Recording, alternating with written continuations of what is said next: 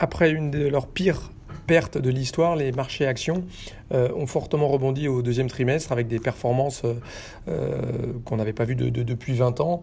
Le, S&P est, en hausse de, de 20%. C'est la plus forte performance depuis 1998. Le Dow Jones, plus 20%, meilleure performance depuis 1987. Le Nasdaq fait encore mieux, plus 31% avec toutes les valeurs technologiques. mais aussi l'Europe, hein, finalement, a, fortement rebondi. depuis le mois de juin, fait même mieux que les indices américains, avec notamment le DAX en hausse de 23% qui est euh, bah, là aussi une de ses meilleures performances depuis 2003. Euh, L'Europe bénéficiant d'une situation du, coronavirus qui se stabilise. Euh, ce qui n'est pas le cas aux, États-Unis.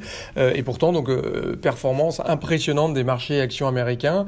Alors, tous les marchés dans leur ensemble restent dans le, dans le rouge, hein, en, baisse depuis le début de l'année, à l'exception du Nasdaq. Nasdaq en hausse de, de, de, 12%, ce, qui, ce que l'on comprend plus facilement avec tous les, sans doute les, les gagnants de la, du monde d'après, avec énormément de valeurs technologiques qui vont, qui vont, qui vont bénéficier de ça, et, et des valorisations qui, sont, qui ne laissent pas d'impressionner. Hein. Vous avez un certain nombre de valeurs qui ont largement passé les 1000 milliards de valorisation.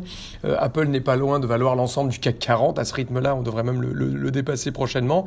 Donc vraiment des valorisations impressionnantes euh, aux États-Unis, euh, beaucoup plus chères que dans le reste du monde. Les stocks américains sont, sont, au plus, sont en, valeur relative largement plus chers que tout l'ensemble des, des, valeurs par ailleurs.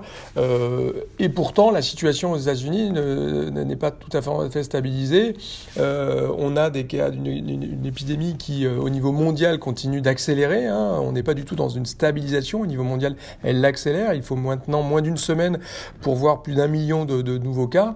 Et les États-Unis font, font partie un peu de, de, cette, de, cette dynamique avec euh, un certain nombre d'États qui voient euh, la progression, progression des virus euh, un peu préoccupante. L'Oklahoma, hein, au mois de juin, 109% d'augmentation des nouveaux cas.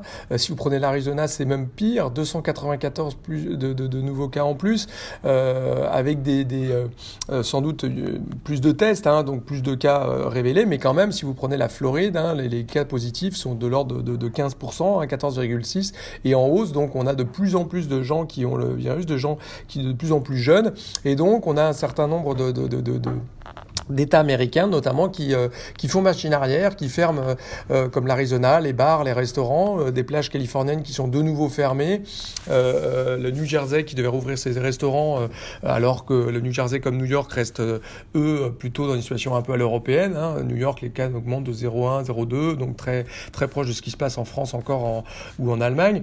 et bien pourtant le New Jersey va, va ne va pas rouvrir les restaurants comme prévu donc on voit bien que l'impact du coronavirus aux États-Unis va sûrement un petit peu obérer la reprise de la croissance. Ça devrait se retrouver rapidement sur les, euh, euh, sur les chiffres de l'emploi, puisqu'on sait que le secteur de, l'hôtellerie, restauration est très pourvoyeur d'emplois. De, et donc peut-être que rapidement, on va voir, dans les, notamment dans les chiffres euh, hebdomadaires de, demande d'allocation chômage, que la situation qui s'améliorait très très rapidement pourrait peut-être un petit peu stabiliser. Donc des marchés actions qui rebondissent très fortes, mais une économie qui pourrait commencer à être impactée par cette, cette situation. Alors je crois qu'on peut première vague, deuxième vague, encore une fois, on en a parlé, c'est pas vraiment le sujet. Hein.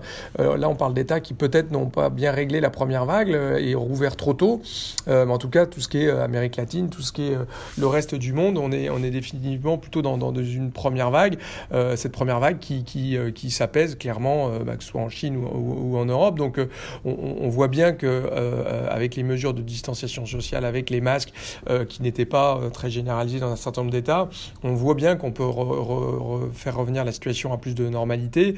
Et donc, on peut être assez optimiste sur la, possibilité de stabiliser la, situation. Et donc, peut-être que le troisième trimestre euh, euh, ne sera pas euh, certainement pas aussi bon que le deuxième trimestre pour les actions, il ne sera pas forcément euh, négatif, mais en tout cas certainement moins bon euh, que le deuxième trimestre, c'est certain, avec de la volatilité qui devrait rester, puisque tant qu'on n'a pas, voilà, on va évoluer entre, euh, entre et Silla, entre d'un côté la situation du coronavirus qui va continuer d'être un petit peu à surveiller de près, notamment donc aux États-Unis, mais pas seulement.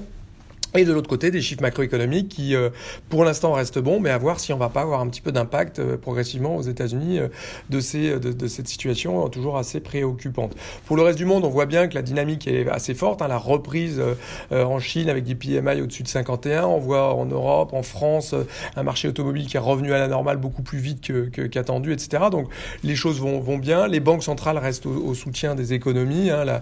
Le bilan de la BCE a dépassé 6 trillions, hein, 6240 c'est 51% du PIB euh, de la zone euro. Donc on voit bien que les banques centrales sont en soutien, que les gouvernements euh, continuent, l'Italie qui annonce 20 milliards de plus. Donc on devrait avoir des économies qui continuent leur rebond, euh, mais sans doute que les actions qui ont eu ce, trimestre assez exceptionnel au deuxième trimestre, pour le coup, ne devraient pas réitérer telle performance au troisième trimestre. Une excellente journée à vous tous et une très bonne semaine.